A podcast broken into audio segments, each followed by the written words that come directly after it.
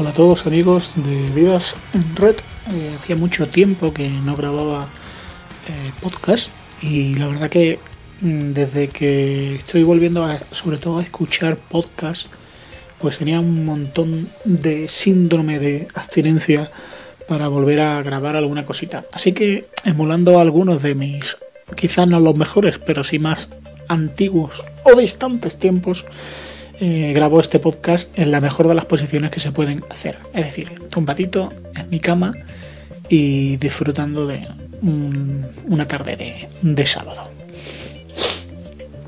Pues muy bien, en el podcast de hoy quiero comentaros eh, algunas impresiones y diferencias entre Android y el iPhone 4. se, ha, se ha planteado una polémica enorme entre ambos sistemas, pero después de pasar eh, bastante tiempo utilizando dos teléfonos Android como fueron el G1, que fue mi primer teléfono Android, y mi primer, eh, yo creo que mi primer smartphone de verdad, cuando me di cuenta de que tenía en las manos un auténtico ordenador, donde podía hacer prácticamente todo lo que podía hacer con mi PC de sobremesa y algunas cosas que no podía hacer con mi PC de sobremesa y luego con el Motorola Milestone ya un teléfono más avanzado, más potente, con mejor cámara y, mejor equipado para, para, Android. Así que he tenido tiempo de conocer Android, he tenido tiempo de utilizar Android, de bloguear, de leer correo, de usar mi calendario y de miles de aplicaciones y de disfrutar de Android. Y eh, pues llevo ya un mes utilizando el iPhone 4. Ya también he liberado mi iPhone 4, lo he, le, he hecho pasar por el conocido jailbreak de Green Poison y creo que es tiempo suficiente como para poder daros algunas impresiones de, lo que es la actualización y de compararlos. Mm, y a la hora de compararlos, bueno, yo no quiero entrar en ese debate encarnizado, Creo que era en e-charlas donde comentaban con bastante sorpresa que nadie se pelea por los coches. Por ejemplo, los, los usuarios de los Opel no, se parten la cara con los BMW o diciendo, pues mira, hay que ver lo que cobran los BMW cuando en realidad con mi Opel yo hago lo mismo y lo otro es carísimo. No, te da igual, es decir, ¿te parece caro BMW? Pues te compras un Peugeot. ¿Que te parece que que su filosofía de empresa, que son unos tiburones que, van nada más que a ganar dinero, pues te compras un SEAT. En fin, que hay ciertos debates que, no han llegado a otros sectores, pero en el tema de la tecnología sí han llegado. Y a mí me da la sensación eh, de que detrás de esto, aparte de bueno, planteamientos más nobles, como pueden ser los planteamientos filosóficos de, y toda la filosofía que hay detrás del software libre, lo que hay detrás muchas veces es lo que también comentaba blog SMDM cuando escribía en Shataka y había un chaval que estaba enfadadísimo porque él nunca escribía, creo que era de Nokia. Y el tipo pues se había gastado una pasta en un teléfono Nokia, si mal no recuerdo, ¿eh? a lo mejor era otra marca, y él nunca escribía de Nokia. Pues amigo, lo siento mucho, ¿no? Y yo creo que muchas veces lo que hay detrás de eso es precisamente eso, que, hay algunos que se han gastado un dinerito en un smartphone, Android, iPhone o lo que sea, y ahora llega otro diciendo que es mejor o que le gusta más y se enfadan porque, oye, no vas a estar cambiando de smartphone cada dos por tres. Así que, bueno, planteamientos aparte, yo quiero daros mi. Quiero contaros también un poquito de mi evolución y de los puntos fuertes de un sistema y los puntos débiles del mismo sistema y viceversa. Eh, en mi caso, pues yo creo que ambos, ambos sistemas están perfectamente dotados para las necesidades de un usuario avanzado de lo que es smartphones. Es decir, hacen lo mismo.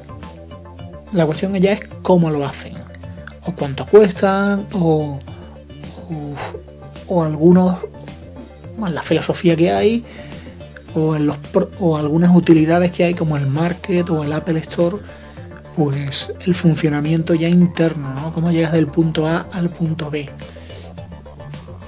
Entonces, detrás de, después de estos, de este mes utilizando iPhone 4 y después de el tiempo que he estado usando Android, que pues si no me equivoco ha sido más de un año, pues me doy cuenta de que bueno, detrás eh, de, de cada experiencia, pues hay grandes smartphones.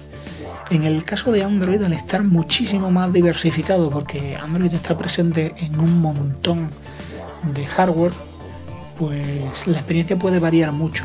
Por ejemplo, en el Android G1, donde no podía instalarle muchas aplicaciones, donde la cámara era una cámara muy muy básica y de vídeo ya ni, ni hablar, a otros teléfonos como los que están saliendo, pues el HTC Desire HD, que me parece a mí de lo mejorcito, si no lo mejor que hay para Android. Pero bueno, voy a, voy a eliminar el tema ese, pero, pero quiero hacer hincapié en eso. ¿no?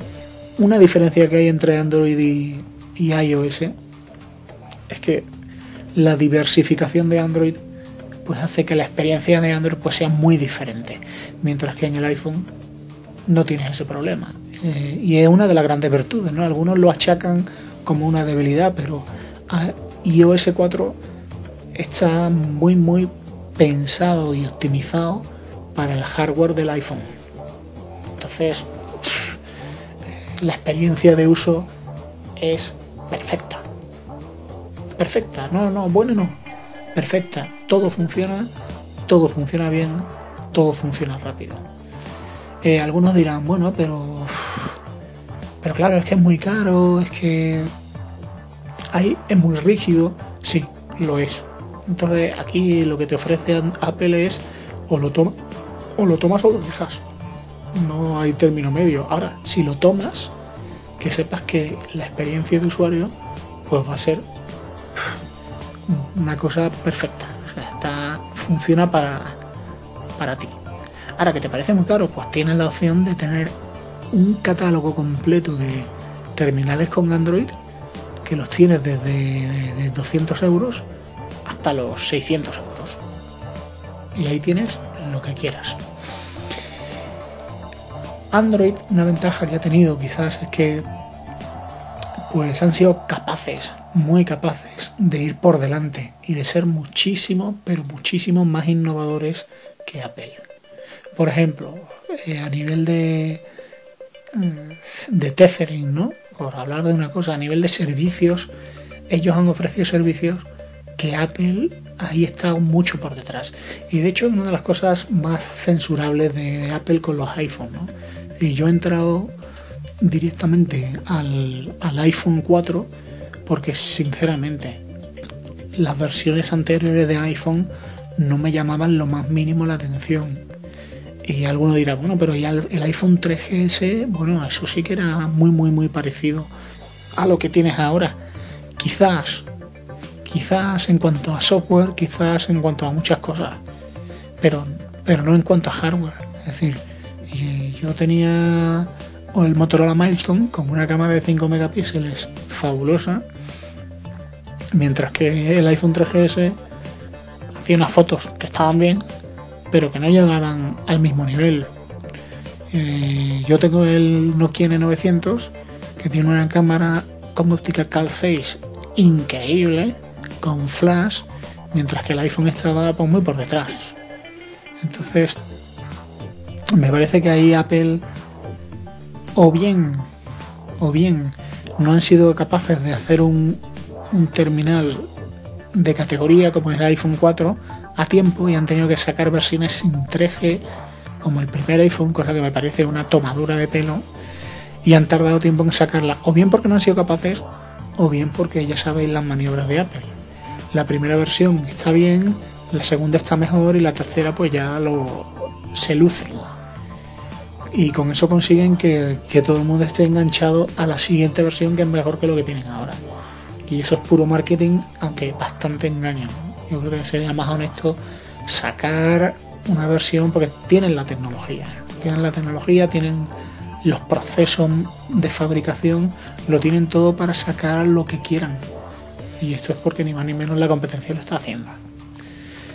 Entonces, bueno, eh, no me lancé al iPhone por eso, porque el iPhone 4 creo que ha sido el, terminal adecuado y ahí pues Android pues se lo ha currado muchísimo más, se lo ha currado muchísimo más. Los ciclos de desarrollo son muchísimo más cortos, con lo cual cuando tienes un terminal con Android, pues sabes que vas a poder ir recibiendo actualizaciones que son realmente notables, que realmente son saltos adelante, ¿no? Me acuerdo cuando tuve el primer Android, que no me acuerdo cuál era, qué versión era, pero era la anterior a la 1.6, que no grababa vídeo. O sea, que es que no grababa vídeo. Y cualquier telefonito de mala muerte grababa vídeo. Teníais que escuchar a mi querida y santa esposa burlándose de mi Android fabuloso cuando su Nokia N95 grababa unos vídeos que te morías, con calidad de DVD. Mientras que mi Android llegado de Estados Unidos, comprado por eBay, pues no lo tenía. Entonces aquello, sin embargo, en muy poco tiempo, pues los ciclos de desarrollo se han ido cortando. Ahora, lo que también es una cosa muy interesante, que es la sensación de estar continuamente estrenando teléfonos sin comprarte uno nuevo, que eso es algo muy muy apetecible, en los últimos meses eso ha desaparecido. ¿Por qué? Porque si es un teléfono que no es Google 100%, sino es un teléfono que está un poco personalizado por el fabricante, como puede ser el caso de HTC, pues sabes que no vas a ser el último de la fila en recibir las últimas mejoras de Android, porque Google las, Google las anuncia, Google las saca y luego tu fabricante tiene que adaptarla a tu terminal. Así que un consejillo, si os queréis lanzar a un teléfono con Android, amigos, os recomiendo que sea 100%, 100% Google, 100% Google, para que podáis tener lo último. O bien, pues sacar un, teléfono que, ya esté con la versión 2.2, la, perdón, la, sí, la 2.2, la de Froyo, de forma que, que tengáis lo último. Y luego ya, pues que venga lo que venga. En ese sentido, pues Google ha querido poner solución a, este problema, porque yo creo que ya es un problema de la gran diversificación, sacando actualizaciones una cada año, de forma que, que cada actualización pueda ser relevante y tener mejoras que el usuario perciba, no cosas a nivel interno, que el usuario le da igual, simplemente a veces ni nota, y que también le dé tiempo a los fabricantes a, lanzarlo. Ahora, en ese sentido yo creo que, que muchos fabricantes que están pasando, están lanzando un terminal y luego otro y luego otro y luego otro, pues una vez que lo han sacado al mercado, pues se olvidan, HTC o Samsung, pues quizás no, no pueda ni tenga capacidad de actualizar todos los Android, todos los Android que ha lanzado al mercado, sencillamente porque son muchos y porque eso exige un montón de trabajo a nivel de desarrollo.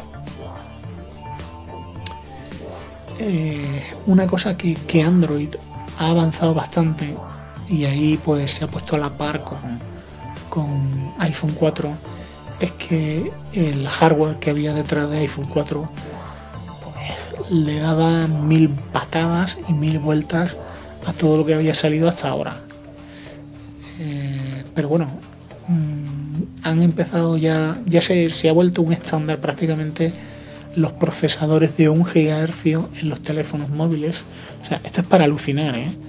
Procesadores de 1 GHz. Cuando mi último portátil, o sea, el anterior al iBook, el portátil Philips que tenía, era de. ¿De qué era? De 1,2. O, o sea, apenas superaba el gigahercio. Y mi primer ordenador, y no hace tanto tiempo de eso, tenía 132 MHz. Y el que me, es el que tenía en la oficina. Y luego el que me compré, que fue el Pentium, un Pentium 200 MMX, tenía 200 MHz. Así que vaya salto adelante. En ese sentido, pues eso, el hardware de, Android pues se ha puesto las pilas fabulosamente. Ahora mismo hay dos teléfonos Android que me gustan mucho, pero mucho, mucho. Eh, uno es el HTC Desire HD con una pantalla de 4,3 pulgadas, un procesador de 1 GHz y más de 700 MB de RAM. Más de 700 MB de RAM. Me parece un maquinón con una pantalla importante, que eso es lo único que quizás echo de menos en mi iPhone 4, que tiene una pantalla de 3,5 pulgadas, una pantalla un poquito mayor. La cámara es de 8 megapíxeles. Eso a mí, pues sinceramente no me impresiona nada. Ya se ha hablado bastante del asunto de las cámaras. Entonces,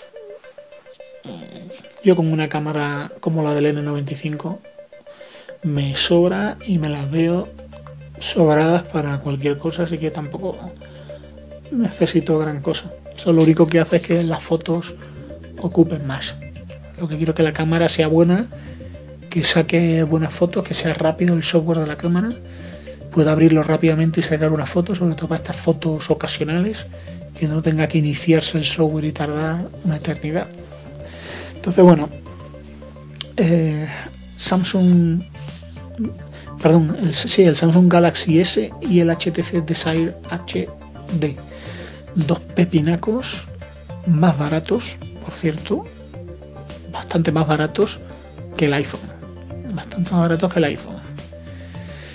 Y que prometen y tienen unas prestaciones a la altura del iPhone. Así que a nivel de terminales, si no tienes pelas para comprarte un iPhone, te recomiendo sinceramente que te busques la gama más alta de Android porque vas a encontrar unas prestaciones prácticamente idénticas, prácticamente idénticas. Pero bueno, estamos hablando de, hardware a, nivel interno. ¿qué, ¿Qué es lo que tenemos? ¿Cuáles son las principales diferencias? Pues mira, a nivel interno, una baza importante para Android es el tema de prestaciones. Es decir, ellos están mucho más abiertos a la hora de que tú puedas toquetear el, sistema y configurar parámetros que en iPhone no vas a tocar. Como es el caso de tener widgets que te permitan encender y apagar el wifi, el 3G o no utilizarlo, todo desde el escritorio. La posibilidad de instalar aplicaciones de terceros al margen del Android Market, eso es muy interesante cosa que pues por ejemplo Google no, permite. El teléfono de Google está muy, muy, muy cerrado. Han permitido hacer tethering antes que nadie. Y bueno, este tipo de adelantos, pues Google los sacará con el tiempo, pero, pero en ese sentido Google es un gigante que se mueve con mucha más lentitud. Ahora, ¿cuál es la contrapartida de esto? La contrapartida de esto es que si quizás Google no eh, el, el iOS no permite tantas cosas, eh, si es un sistema mucho más estable. Es decir, todo se va a colgar, pero los cuelgues con iOS son mucho más raros. La fluidez del sistema y la estabilidad del sistema es muchísimo mayor. Y es que iOS está pensado para un hardware muy específico, con lo cual funciona que te mueres, pero que te mueres, mucho, mucho más rápido. El tema del market.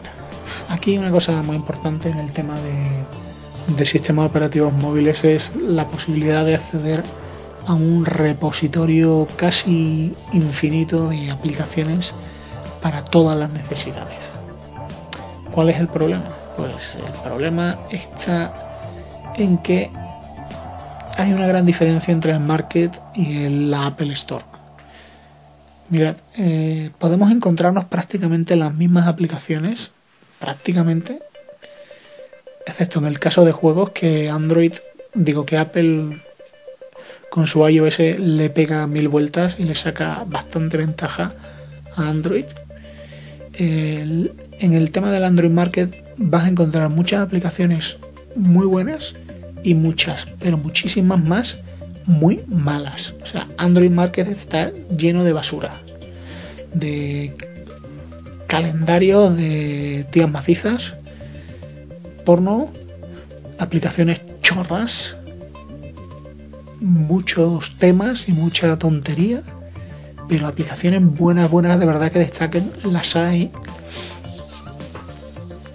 Pero no todas, no, todo, no es oro todo lo que reluce. En cambio, el, el Apple Store hay muchísimas más aplicaciones y mucho mejores. O sea, la calidad es increíble. Muy superior Apple Store al Android Market, pero muy superior. Las aplicaciones funcionan mejor. Las aplicaciones son más útiles. Y una misma aplicación en ambos repositorios está mucho más avanzada en Apple. Por ejemplo, hay una aplicación que me gusta mucho que es Awesome Notes, programa de notas que en la Apple Store te permite integrar fotos, capturas del mapa, o sea, una barbaridad de cosas, mientras que en Android pues no, la versión está todavía por detrás, por detrás. Una cosa que se le pone como pega a Apple es que Apple tiene que autorizar las aplicaciones que luego va a meter en su tienda. Entonces, eso le da un poder muy, muy autoritario y muy, muy dictatorial sobre lo que entra o lo que no entra. Mientras que en el market eh, el dinamismo es mucho mayor. Pero claro, también cuelan cosas que son bazofias. Esto pues se ve como una tiranía de Apple. Pero esto no es exactamente así como mucha gente cuenta. Si es cierto que Apple censura y decide qué aplicación sube y cuál no a, la tienda de Apple, pero también es cierto que eso es un filtro buenísimo para que solo suban lo mejor de lo mejor. Es una forma de garantizar que las aplicaciones que suben son de calidad y estables y funcionan bien. Entonces, todo eso repercute en una experiencia de usuario bestial mucho mejor, mucho más fluida y mucho más mucho más satisfactoria en todos los sentidos. No permite el iPhone eh, cargar aplicaciones de terceros, para eso tienes que hacerle un jailbreak. Entonces, pues bueno, no, no voy a hablar ahora mismo del jailbreak, sino de esas diferencias. Ahora, también te digo una cosa, una cosa muy buena eh, que una cosa muy mala y una cosa muy buena que tiene el, Apple Store es que no hay tantas aplicaciones gratuitas, cosa que en el Android Market sí hay más aplicaciones gratuitas, pero las aplicaciones que hay de pago son muy económicas. hay aplicaciones de 79 céntimos, aplicaciones de un euro y pico. Y yo sinceramente, aunque tengo la posibilidad de instalarme aplicaciones gratis, eh, prefiero pagar. Prefiero pagar y compensar al desarrollador porque un euro, dos euros, tres euros no me cuesta dinero para una aplicación que sí voy a utilizar y, estoy ayudando además a que se hagan aplicaciones de calidad. Yo tengo Document2Go pagado y tengo un montón de aplicaciones que las he pagado, que al final a lo mejor, incluso navegador, al final a lo mejor me he gastado 15 euros. esos 15 euros tengo magníficas aplicaciones. Ahora también hay aplicaciones gratis que van de lujo, mucha aplicación gratis. Una cosa a la que hay que estar atento con la Apple Store es que aplicaciones que cuestan dinero, algún dinero o que, que son un poquito más caras, pues hay días especiales en las que las ponen gratis o bien a 79 céntimos. Eso es genial, eso es fabuloso. Así que si estás un poquito avispado, te puedes hacer con aplicaciones que, luego en, en la tienda van a valer mucho más.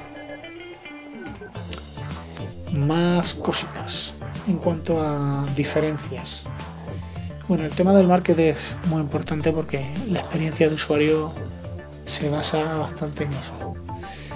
Eh, en cuanto al software que controla la cámara, en Android me ha parecido que todavía está que es muy mejorable Eh, mientras que en el en el iOS 4 eh, el software es muy muy sencillito, casi elemental, pero, pero mucho más manejable. La apertura de la cámara y la grabación y sacar una, esa foto ocasional, graciosa, pues es mucho más rápido y tengo lo que necesito, ¿no? Girar la pantalla y que la foto me la haga de pie o apaisada, pues eso es mucho mejor. algunos fabricantes como Samsung y otros y HTC pues le, meten más cosas, ¿no? Como la posibilidad de hacer meter filtros. Filtros que, que luego en el fondo no son tan prácticos, ¿no? Porque lo que sacamos básicamente son fotos y vídeos y no, no necesitamos tanta cosa tanta cosa rara, ¿no? tanta cosa exótica. Si quieres sacar una foto sepia, pues casi mejor pásala al ordenador y ahí le metes el filtro que, tú prefieras con, con software que hay gratuito por ahí. Ventajas del Android. Que alguno estará pensando que estoy hablando muy bien de la iOS. Pues no, voy a decir cosas negativas, ¿eh? que son verdad, no es por compensar, ni por parecer ecuánime.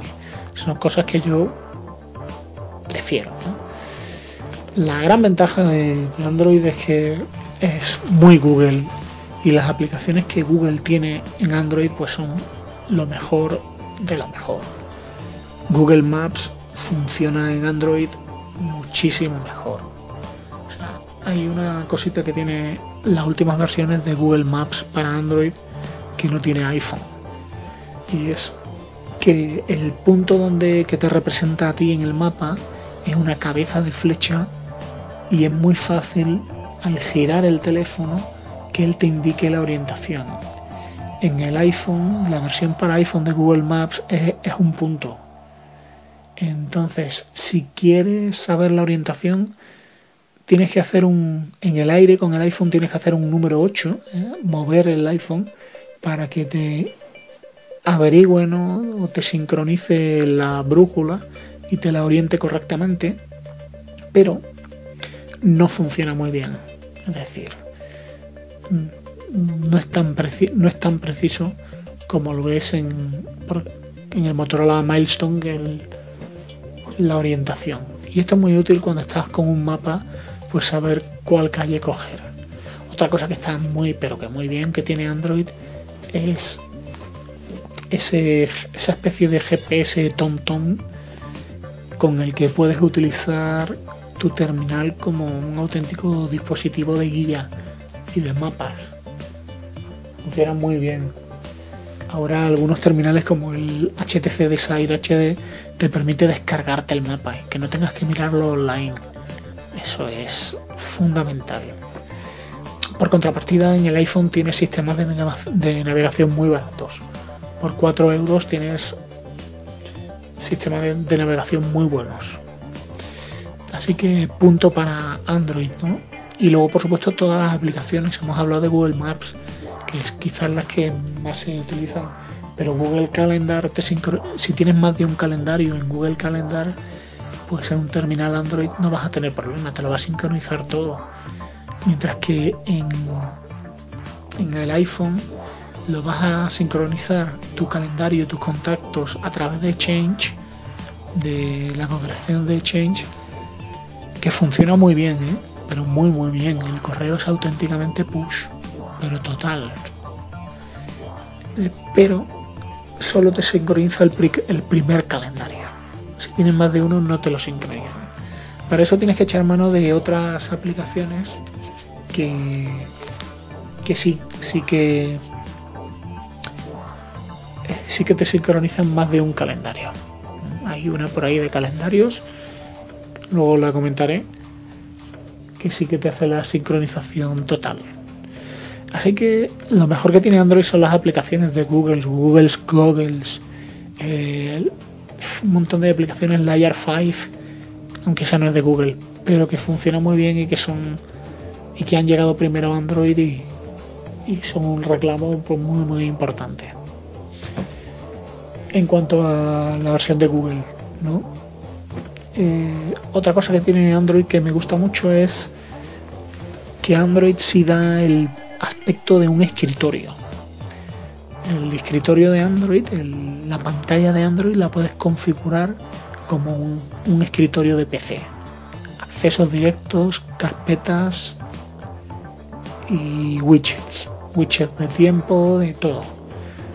El mayor exponente quizás sea HTC Sense, que lo tiene muy, muy, muy cuidado y te permite pues encender el teléfono y, y en la misma pantalla recibir un montón de información, tus correos, tus feeds, Twitter, el tiempo, contadores de correo, alarmas, avisos del calendario y todo tenerlo ahí muy preparadito. Mientras que en el iOS 4 eso es inexistente, o sea, llama mucho la atención. Cuando tú enciendes tu, tu iPhone, lo único que ves son los iconos de lanzamiento de aplicaciones o las carpetas. Ya está. En ese sentido es muy triste. Es muy triste. Ahora, por contrapartida, pues muy rápido. Es decir, en Android a veces si quieres abrir una aplicación o, utilizar alguna opción de configuración, pues tienes que ir dar más de un paso. En iPhone es pum pum, es muy sencillo. El teclado. El teclado del iPhone es buenísimo. La pantalla es muy muy buena. Y eso se nota, ¿no? Entonces, escribir con un iPhone, yo pensaba que nunca escribiría tan rápido como con una BlackBerry o como con el teclado del Motorola, del Motorola, Milestone. Pero una vez que te acostumbras a utilizar el teclado táctil del iPhone, puedes ir a toda pastilla. Pero a toda pastilla y en posición vertical, ¿no? Y, eso a pesar de que es una, pantalla de 3,5 pulgadas. Entonces, pues, muy, muy, muy bien. Pero que muy bien. Y la gran pega del iPhone, la gran, gran pega del iPhone es que está tan cerrado que si quieres manejar tu iPhone en plan sincronizar tus podcasts, pasar documentos, necesitas iTunes iTunes y el iPhone son dos elementos que, son indivisibles. Indivisibles.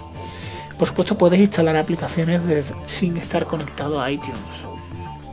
Pero sincronizar tus podcasts o hacer muchísimas cosas, pues no se puede hacer. Hacer una copia de seguridad. Seguro que hay alguna aplicación que te permite hacer copia de seguridad sin conectarte a iTunes, pero eso es un auténtico rollo. Por ejemplo, hacer una foto, hacer una foto y pasarla necesitas iTunes. Eh, grabar una cosita y pasarla necesitas iTunes. Mientras que en el teléfono Android tú haces una foto o lo que sea, lo conectas a tu ordenador del tipo que sea, del sistema operativo que sea, y el teléfono, la memoria del teléfono funciona como un pendrive USB encuentras lo que necesitas, copias, pegas, mueves, borras y tienes acceso a todo. Por supuesto, Apple dirá que esto es mucho más peligroso y que se corre el peligro de que el usuario pues meta la mano donde, no es y se cargue el sistema. Sí, pero bueno, ojalá que, el iPhone permitiera ese control, ¿no? Sin necesidad de pasar por iTunes porque yo la verdad es que iTunes lo utilizo solo en el, en el MacBook. En el sobremesa Dell que tengo no, uso iTunes. Porque no sé por qué, pero la versión de iTunes para Windows hace que el sistema se me vuelva muy lento. Y tengo un 24 y, y me va muy bien. No tengo intención de cambiarlo de momento y no quiero que se me ponga lento por, el iTunes de las narices. Entonces, punto, gran punto negativo para, para el iPhone. Esa dependencia de, iTunes que no me gusta nada. O sea, no me gusta nada. Hombre, le puedo hacer un jailbreak y, solucionarlo. Y, y, otra forma de solucionar eso es que hay muchas aplicaciones como iFiles, Goodreader, aplicaciones de reproducción de vídeos como Cinex Player mm, que te permiten vía wifi y conectado a un router mover ficheros desde un escritorio al iPhone.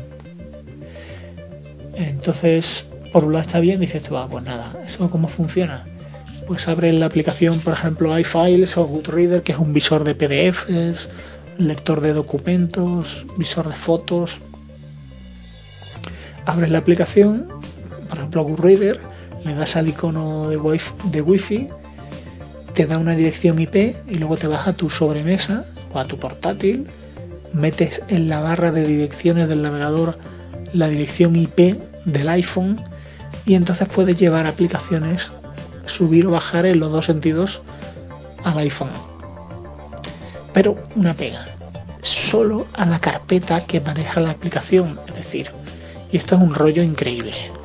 Si yo subo una hoja de cálculo a Goodreader, esa hoja de cálculo solo la puedo ver con Goodreader. No la puedo ver, pues por ejemplo, con otra aplicación como pueda ser Documents to Go. Eso, amigo, eso es un fail total, pero total y absoluto. No me gusta nada. Con Jailbreak eso mejora un poco, pero no del todo. No del todo. Así que bueno, son cosas negativas del iPhone que una vez que te acostumbras, pues vives con ello, no es un drama, no es el fin del mundo. También puedes mandar a tu correo electrónico un fichero en particular.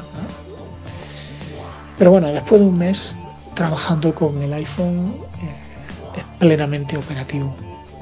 Plenamente operativo. Es decir, las necesidades que yo tenía cubiertas con Android. Y yo soy un usuario pues compulsivo de, de, la, de internet en movilidad, Twitter, correo, blogging, todo, Lectura de libros electrónicos, ver series de televisión, en fin, grabar como estoy grabando este podcast, que lo estoy grabando con el iPhone pues bueno, mis necesidades quedan cubiertas y eh, mis preocupaciones se reducen casi a cero. Ni cuelgues ni cosas raras. La calidad de las aplicaciones es tal que, que hay una gran diferencia. Una gran diferencia respecto a Android. Una gran diferencia. El sistema rápido, las aplicaciones son de grandísima calidad y, bueno, es que hay veces que, aunque la pantalla es pequeña, a veces estoy en el sofá y por no levantarme coger el MacBook, encenderlo, conectarme a internet, estoy con el iPhone y estoy tuiteando, leyendo blogs y luego en la cama antes de acostarme, que siempre me gusta echar ahí unos cuantos lecturas de blogs y tal, pues estoy utilizándolo como si fuera un portátil, es que es un ordenador y luego otra ventaja, aunque yo no soy nada jugón, pero nada, nada jugón, iPhone como plataforma de juegos es una bestia parda. Es decir, Android está a años luz. Aunque han sacado algunos juegos muy interesantes. Pero la calidad de los juegos en Apple, en, iPhone, es bestial. Bestial. Sí. Y hay un juego que, me entretiene bastante que se llama Fast, que es un simulador de combate de un caza. Tiene varios tipos de cazas. Es muy manejable con el acelerómetro y con los botones en pantalla. Los gráficos son de PlayStation 2 para arriba. Yo sé que esto suena un poco fuerte, y sé que soy un neófito del tema de juegos, pero es que los gráficos son bárbaros. Juego mucho al Doodle Jump, que es el típico juego este ocasional, graciosito, en 2D, pero está muy bien. Eh, tengo la demo de Epic Citadel, aunque ya la quité. Bueno, eso es Half-Life al estilo medieval. Qué calidad de luces, sombras, qué fluidez ni un tirón. Esto es lo que pasa con, con iPhone, que, que todo funciona y funciona rápido. Así que Bueno, esos son también puntos fuertes. Mi conclusión, pues, amigo, cómprate primero el que tu bolsillo te permita. Y segundo, el que más te apetezca y te guste. Que también ocurre que a veces uno se aburre. Por ejemplo, en mi caso, pues tenía ganas ya de. Conocía ya Android, le sacaba partido a Android. Hice un switcher a Android, que fue mi cuñado Luis. Feliz y contento, pero bueno, quería probar.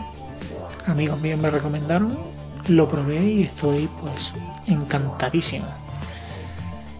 Y por lo demás, pues muy bien, todas mis necesidades cubiertas. Eso va a pasar con uses Android o uses iPhone. Tus necesidades de aplicaciones y de internet de movilidad y de ocio las vas a tener cubiertas. La cuestión es el cómo. Y también, sobre todo, el cuánto. ¿Cuánto quieres pagar? Espero que os haya sido de, de ayuda.